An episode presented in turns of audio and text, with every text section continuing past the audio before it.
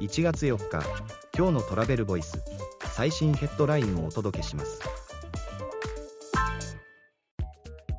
年頭所管 ANA ホールディングス代表取締役社長柴田浩二氏新たな成長に向けた挑戦躍動の年に。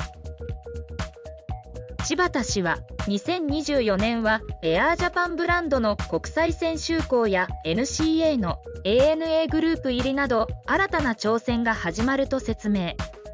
グループ全体で成長軌道へ回帰し2025年以降の成長に向けた躍動する年にしていく意欲を述べている。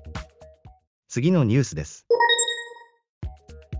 年頭所管 JTB 代表取締役社長執行役員山北英二郎氏。人と社会に深く関わる領域で DX 推進コンプライアンスを最優先。残北氏は JTB の各事業は全て祖業の旅から進化したビジネス領域であると説明。人と社会が深く関わる領域でデジタル化と DX を推進し持続的な観光産業の未来につながるよう努力を続けると約束した。次のニュースです。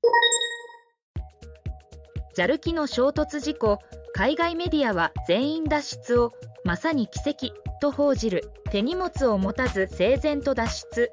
客室乗務員の冷静な判断を称賛ロイター通信は1月2日に発生した JL516 便と海上保安庁機 MA722 の衝突事故で JAL 機から全員が脱出できたことについてそれは奇跡だったと報じている。